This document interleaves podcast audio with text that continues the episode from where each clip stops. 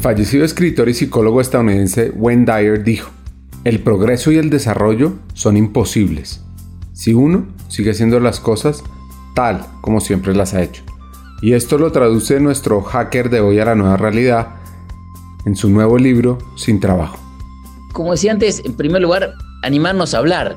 Pareciera que en el sector educativo, eh, cuando hablamos de jardín, de primaria, de secundaria, eh, muchas veces en la misma universidad, no hablamos de empleo, pareciera que no, ¿cómo? Como la, la escuela eh, enseña para trabajar, ¿no? La escuela enseña a pensar, enseña a vivir en democracia, en comunidad. Por supuesto que la escuela enseña a pensar, pero finalmente todos vamos a terminar en algún trabajo. O sea, el trabajo, ojalá el trabajo de nuestros sueños nos lleven. Hackers del Talento, más que un podcast, es una comunidad una comunidad que aprende a partir de las historias de CEOs, de líderes de talento humano, de influenciadores y pensadores, donde ellos nos comparten sus aprendizajes, sus historias de vida, para que juntos humanicemos las compañías en América Latina. Disfruten el episodio.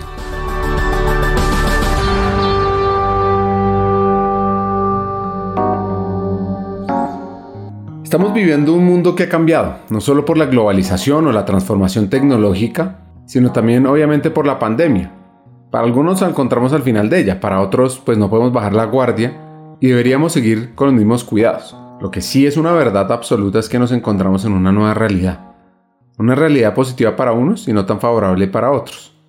Por ejemplo, para nadie es un secreto que el COVID-19 puso en evidencia la vulnerabilidad económica y de prestaciones sociales que viven los trabajadores informales, los cuales han aumentado en América Latina. Según la OIT, la Organización Internacional del Trabajo, reveló que el impacto del virus en la informalidad laboral de la región de Latinoamérica llevó a que existieran 158 millones de trabajadores informales, lo que representa el 54% del talento de la región. Esta problemática, que todos los países estamos viviendo, obviamente unos con cifras más altas, como es el caso de Bolivia, con una tasa de informalidad del 82%, y otros con cifras intermedias como Colombia con 62%. Pues el economista argentino es nuestro invitado de hoy, Gabriel Sánchez Cini, y acaba de sacar un libro hace un par de meses que se llama Sin Trabajo. Él es experto en temas de educación y empleabilidad, y nos va a ampliar a lo largo de este episodio sobre su obra y una propuesta sobre cómo lograr desde la gestión de talento humano ese cambio en impactar esas cifras tan retadoras en América Latina? Bueno, desde que tú y yo nos conocemos, yo vengo trabajando en el mundo de la educación, de la política educativa, unos emprendimientos sociales de, educación. He escrito varios libros, he escrito, participado en, siete, en seis libros, este es mi séptimo, de educación. Este es el primero que, lo enfoco en temas de empleo, Ricardo, se llama Sin eh, Trabajo, el empleo en América Latina entre la pobreza, la educación, el cambio tecnológico y la pandemia. ¿Y por qué lo escribí? Porque me parecía que, por supuesto, los principales desafíos que tenemos en la región es la educación, pero también es el empleo. Y de, los que estamos en educación, no le concentramos, no ponemos suficiente, eh, me parece, foco y suficiente importancia en la relación entre empleo y, educación. Y cómo el empleo, en muchos casos, es, eh, sobre todo en el caso de, de los adultos, es probablemente una fuente de educación y de aprendizaje a veces más que la educación, la formación profesional o la capacitación que, se hace para los adultos en América Latina y el Caribe. Me parece que cuando hablamos de educación en la escuela, no metemos el, hablamos de la importancia de educar en democracia, educar en valores, en la libertad, pero no hablamos, y eh, me parece muchas veces por prejuicio, la importancia de educar para que las personas consigan trabajo también y le vaya bien en cualquier trabajo, en cualquier sueño laboral eh, que tengan. Y la tercera razón es que el el COVID, yo empecé a escribir este libro el año pasado, el COVID potenció muchos de los cambios que tú y yo hemos hablado, y, tú con mucho expertise y con, muchos emprendimientos en el sector, que son como la tecnología y cómo estas eh, plataformas, estas transformaciones están generando un impacto profundo en cómo trabajamos, en dónde trabajamos, y el COVID potenció todo eso no solamente que ahora trabajamos de manera remota, que estamos conversando, vos en Colombia, yo en, Washington, que por hace tres años nos parecía algo raro, hoy nos parece algo totalmente eh, eh, normal, pero también esta situación exponenciada por el COVID está dejando a muchas personas con menos oportunidades. A muchas personas en América Latina les potenció las oportunidades, la tecnología, la posibilidad de trabajar remotamente, inclusive probablemente le dio más tiempo para estar con su familia, para dedicarse al deporte, para otras cosas también, que si quieres hablamos también de esa línea. Pero una cantidad de gente eh, es al revés, les generó probablemente más desigualdad. Una cantidad de gente, más de 100 millones de personas en la región, Ricardo, que trabajan en la informalidad, que no tienen las capacidades y habilidades, que no han terminado la escuela secundaria, y esas personas hoy tienen menos probablemente oportunidades eh, que antes, y la pandemia otra vez potenció esta desigualdad. Esto me llevó a escribir este libro y de estos temas son los que trato en este libro.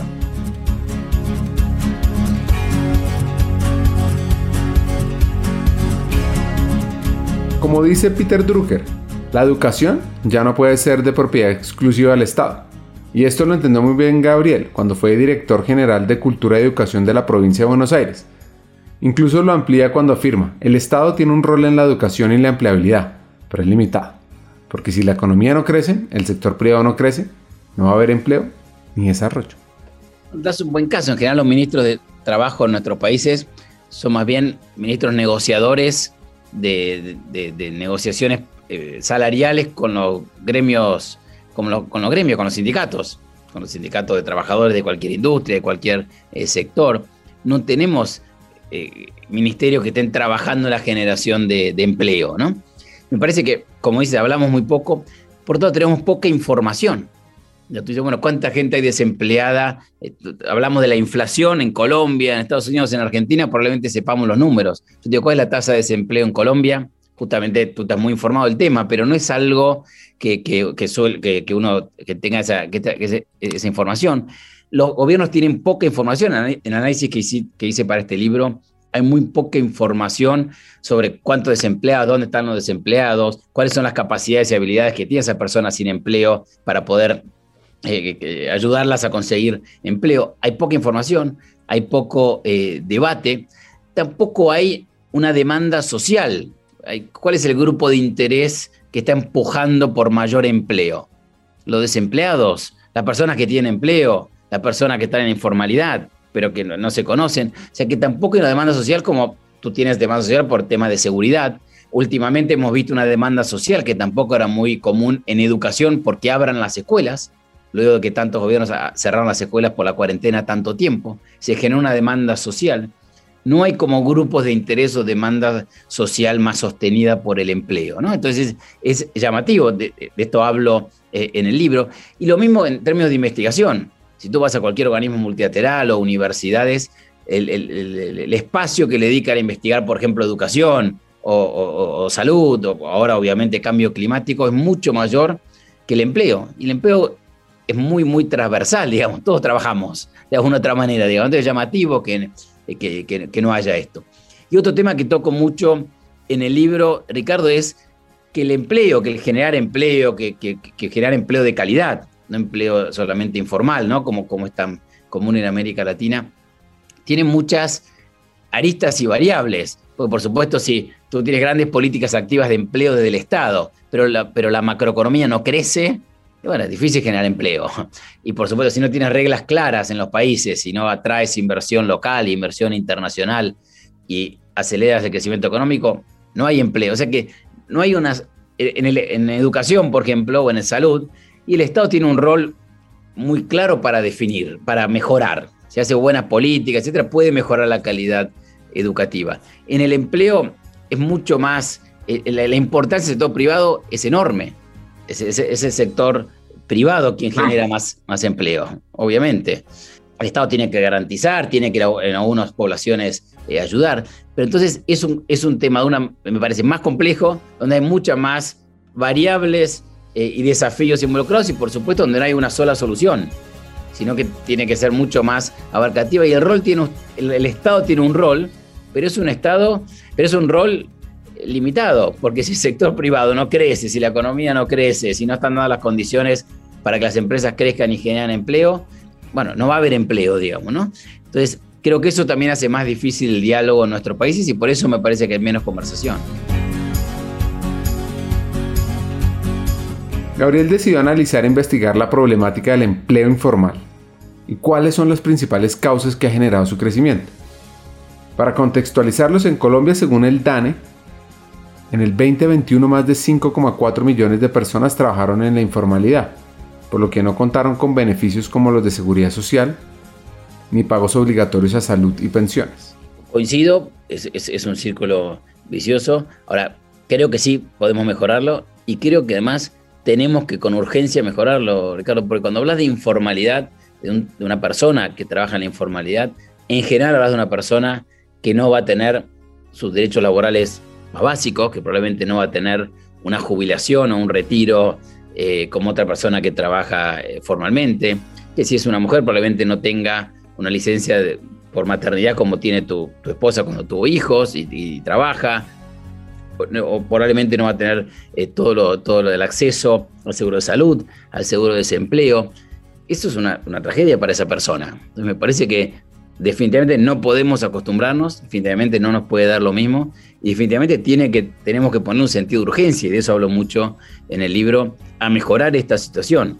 Ahora, esta situación, como el empleo en general, es de muchas eh, variables, ¿no? Porque, por supuesto, hace mucho que pasa en América Latina, pero eso no es una razón para que no podamos eh, solucionarlo. Pero acá se mezclan una cantidad de temas. Por supuesto, organizaciones eh, que abusan de la situación, y mantienen a sus empleados en la informalidad. Y ahí el Estado tiene que hacer aplicar la ley. Ahora, yo entrevisté mucha gente, Ricardo, para este libro.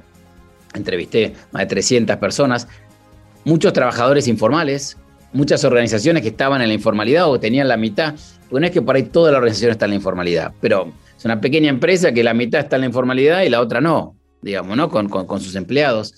Y, muchas también te, te decían, yo quiero estar en la formalidad, pero los costos laborales son muy altos, la, carga impositiva es muy alto, en muchos países, como llama la industria del juicio, es muy alta también. El Estado, más que ayudarme, me hace más difícil contratar gente, porque la, la, posibilidad de contratar y de cambiar gente es muy rígida, entonces es difícil también que uno pueda movilizar personal. Hay muchos cambios, como tú sabes, en los sectores económicos, en las industrias que uno requiere tomar personal, cambiarlo, eh, transferirlo eso lo hace difícil. Entonces, hay muchas variables que, que contribuyen a la informalidad.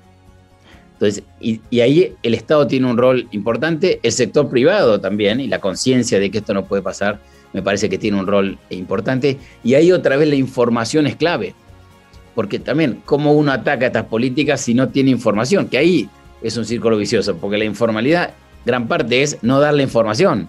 Es un trabajo que no está registrado, es una empresa que no registra a sus trabajos o sus ingresos o, sus costos.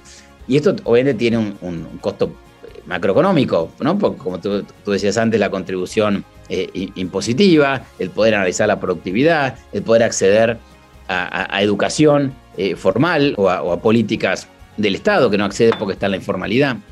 Pero me parece que hay que eh, mirar esto, me parece que no hay que acostumbrarse y definitivamente porque hay demasiadas personas, se calcula alrededor de 146 millones de personas que trabajan en la informalidad en América Latina y el Caribe, hay que ponerle un sentido de urgencia y es parte por lo cual yo quiero poner este tema en la agenda a través de este libro. Escuchen este hack. La mejor política social es el empleo. Es clave que se gestione que una persona dependa del empleo y no tanto de la asistencia del Estado. Y esto es muy importante porque la cultura de trabajo genera autogestión, desarrolla el aprendizaje y construye tejido social. Bueno, le dedico un capítulo a eso, le dedico un capítulo a, la efectividad del Estado, le dedico un capítulo de este libro Sin Trabajo al asistencialismo. Nosotros hemos visto en los últimos 15, 20 años, nos muestran muchas eh, cifras, un crecimiento de la política social, del asistencialismo en, en la región. Hemos visto mucho crecimiento, Ricardo, de programas que ya no son transitorios, sino que son permanentes. A mí me parece que la mejor política social es el empleo.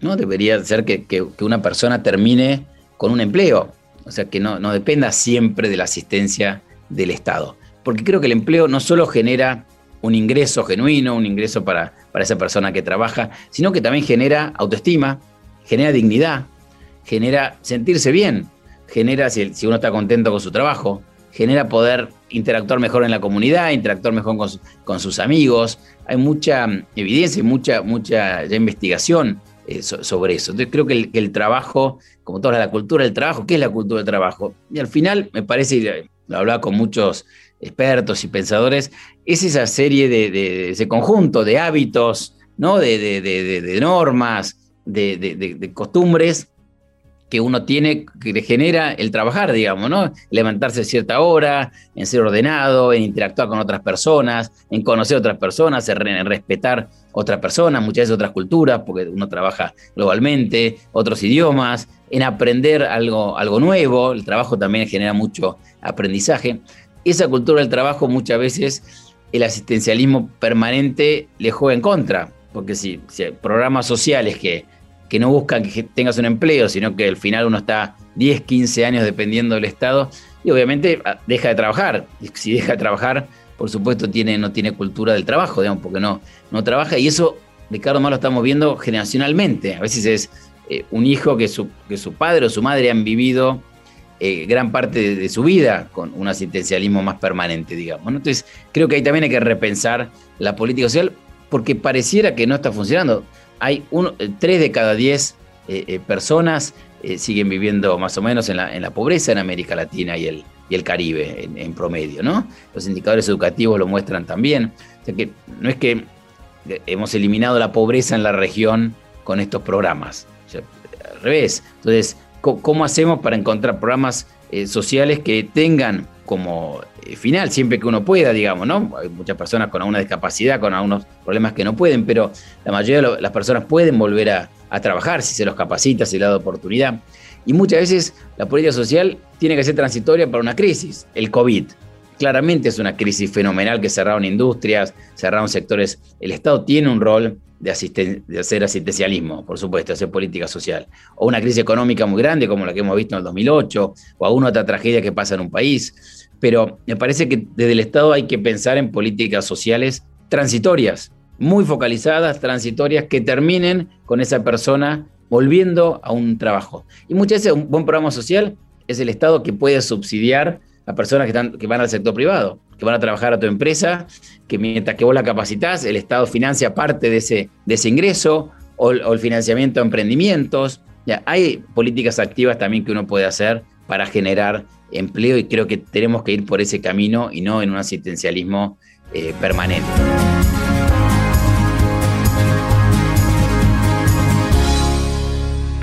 Existe una problemática que también están viviendo los países latinoamericanos y es la fuga del talento. Este fenómeno, que en países como Colombia ha generado que 3 millones de profesionales emigren, en México 11 millones, tiene, como dice el periódico El Mundo, una dificultad en nuestros países por capturar y cuidar a los profesionales talentosos? Yo creo que para mm, que las organizaciones que yo entrevisté, organizaciones privadas, industriales, pero también me entrevisté muchas organizaciones comunitarias, muchas ONGs, muchas municipalidades. Trabajo es, todo, digamos, no solamente el sector privado. Mucha gente tiene la vocación de trabajar en el Estado, de trabajar en una universidad, en el sector de organizaciones no gubernamentales. El trabajo es, todo eso, digamos, ¿no? Y todas esas organizaciones tienen cambios, sufren cambios, cambian de estrategia, cambian de misión, eh, cambian porque cambió un mercado, porque cambió un sector, porque cambió una demanda. Entonces, eh, creo que la, capacidad de poder tomar gente, de poder transferir, de poder reemplazar, es, importante. Hay que ver cuánto, es eso, digamos, ¿no? Es, es pero definitivamente tiene que haber un pago justo a una persona que trabajó en la organización de uno, ¿no? Eso, eso, creo que ahí no hay ninguna eh, discusión, pero me parece que cuando hay, eh, es, se hace más fácil el que las personas puedan trasladarse, puedan moverse, las organizaciones puedan eh, mover ese talento humano, me parece que hace, que más fácil la generación de empleo. Sobre todo hoy, Ricardo, que la competencia por, por, el talento es global. Finalmente te es muy difícil contratar en tu país y uno para unas cosas puede contratar en otro país ya. Y muchas de las cosas que uno hace, y lo hemos visto en la pandemia que se aceleró enormemente, lo puede hacer de otro lugar. Desde atención al cliente eh, por teléfono, obviamente, hasta obviamente el desarrollo de, coding o, por supuesto la, consultoría, hay una cantidad de cosas que hoy más todavía, luego de casi dos años de, de pandemia, se pueden hacer de manera remota, por lo cual si nuestros países no generan condiciones y reglas para, para que pueda haber eh, mayor empleo, que se genere mayor empleo, va, a generar menos oportunidades para el país. Eso, eso es lo que también va a terminar pasando. Entonces creo que ahí en la región tenemos que repensar cuáles son esas reglas que hacen más fácil la generación de empleo local la oportunidad eh, local, ¿no? Al final muchos países lo hacen muy difícil y terminan generando emigración. O sea, vos tenés casi 42 millones de personas, más de 40 millones de personas que no viven en sus países en América Latina y el Caribe. Es enorme la cantidad, ¿no? Más de 200 millones en, en el mundo. Muchos se han ido por tragedias de sus países, por dictaduras, como Cuba, como, como vemos en Venezuela, como vemos ahora en Nicaragua, pero muchos se han ido por falta de empleo, por falta de capacidad, porque el país no ha logrado darle empleo a esas personas, ¿no? Entonces ahí, ahí es otra consecuencia, si quieres, triste y trágica de que, de que el país, por la economía y por otros temas, no esté, no, no esté generando empleo.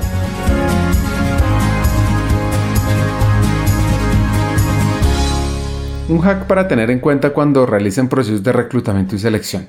Cuando hagan las búsquedas de talento, no prioricen bajo la marca de una institución o una universidad, sino en esas capacidades y habilidades claves, como el pensamiento crítico, la capacidad de aprender, de trabajar en equipo, entre otras. E, ellos lo saben, pero le, el libro hablo mucho de las capacidades, de las habilidades también importantes en este, en este futuro del trabajo. Em, entonces, parece que eso es, clave también centrarnos en la educación formal y en la universitaria y también en la educación postsecundaria, ¿no? Como hacemos para que los jóvenes tengan pensamiento crítico, capacidad de curiosidad, capacidad de aprender a aprender, capacidad de trabajar eh, en equipo, todas habilidades que creo que la pandemia también lo ha dejado más claro que son necesarias, pues cada vez más trabajamos de esa, de esa manera, pero también cuando, cuando hagan esas búsquedas, porque hablé con, entrevisté a muchos eh, responsable de recursos humanos en, la región, que también cuando hagan esas búsquedas y, que uno de la empresa siempre habla de que ya no prioriza qué estudiaste, cómo estudiaste, los títulos, sino que prioriza todas esas habilidades blandas, pero muchas veces las empresas cuando entrevistan no es así, priorizan a qué colegio fuiste, cómo se llama el colegio que fuiste, si es público o privado, cómo se llama la universidad. A veces reclutan mucho más basado en, en la marca de la institución que realmente en esas capacidades y habilidades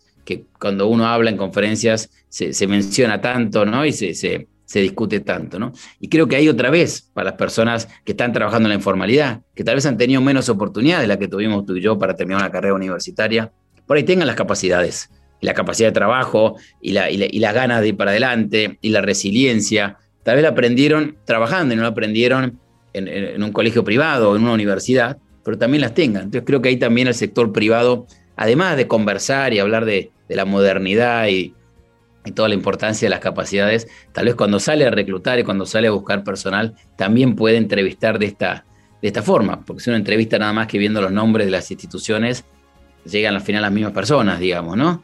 O de la misma procedencia. Y creo que ahí el sector privado y con muchos responsables de recursos humanos acordábamos, eh, es difícil, ¿no? Porque uno tiene que salir a, ambientes, es más fácil decir, bueno, busco a todos de la Universidad de los Andes. Entonces, bueno, eh, uno busca ahí, digamos, también es más fácil para la organización. Pero también estas organizaciones que ahora están mirando cómo tiene impacto social y cómo eh, ayudan a, los países, una manera muy buena también es poder salir de ese por ahí zona de confort donde uno recluta las mismas universidades y mismas escuelas y darle oportunidades a personas que no la tuvieron la educación formal, que por ahí, pero pueden ser excelentes profesionales y excelentes trabajadores en estas, en estas organizaciones. Conversar con Gabriel me acordó de una frase de, un poeta griego que se llama Hesiodo, que dice, la educación ayuda a la persona a aprender a ser lo que es capaz de ser.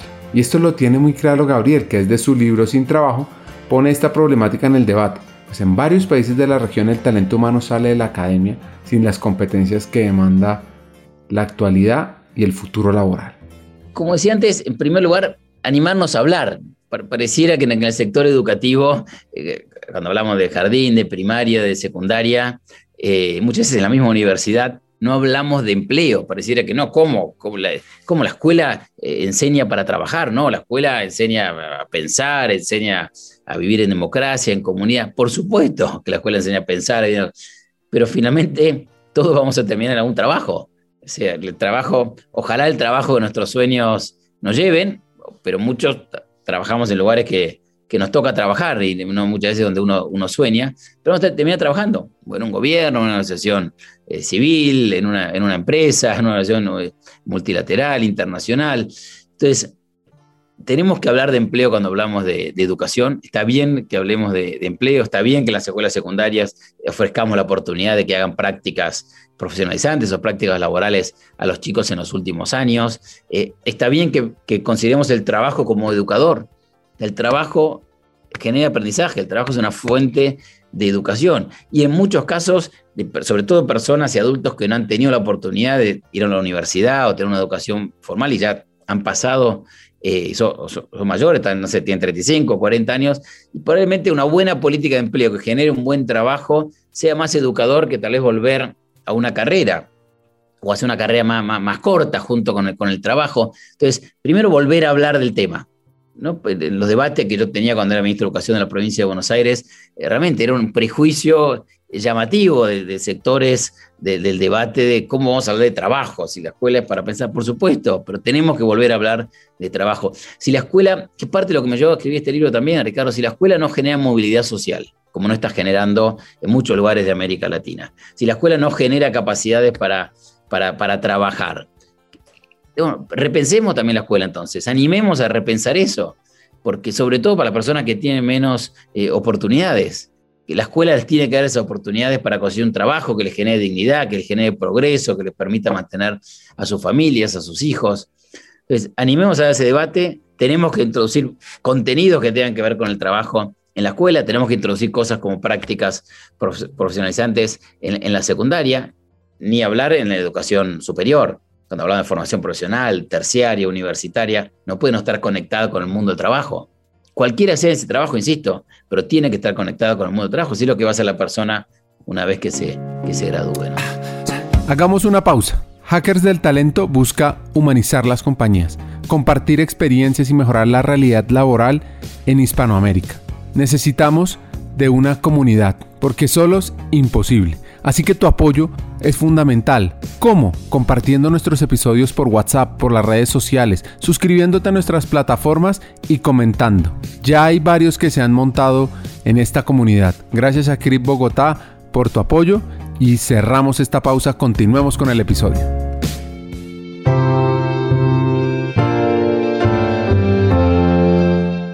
¿Escucharon? ¿Sacaron su libreta? Anoten. Si la academia no genera movilidad social, como está sucediendo en América Latina, si no genera capacidades para trabajar, debemos repensar la academia. Ahora, este argentino nos recuerda que se debe generar este tipo de análisis y desde ahí llevar las propuestas que generen cambios sociales y desarrollo en la región. Gracias, Gabriel. Más bien agradecerte por este espacio, agradecerte por lo que haces hace siete años dedicándote a empleo y agradecerte por ayudar a generar debate sobre esto que, como decíamos antes, se habla muy poco en, en la región. Escuchar a Gabriel es fascinante. Se puede quedar hablando de educación y trabajo mucho tiempo. Aquí van mis tres hacks. El primero, la mejor política social es el empleo. Dos, cuando se realicen las búsquedas de talento, no prioricen bajo la marca una institución o una universidad, sino en esas capacidades y habilidades claves. Y tres, si la academia no genera movilidad social, si no genera capacidades para trabajar, debemos repensar la academia. Hasta un siguiente episodio y sigamos hackeando el talento.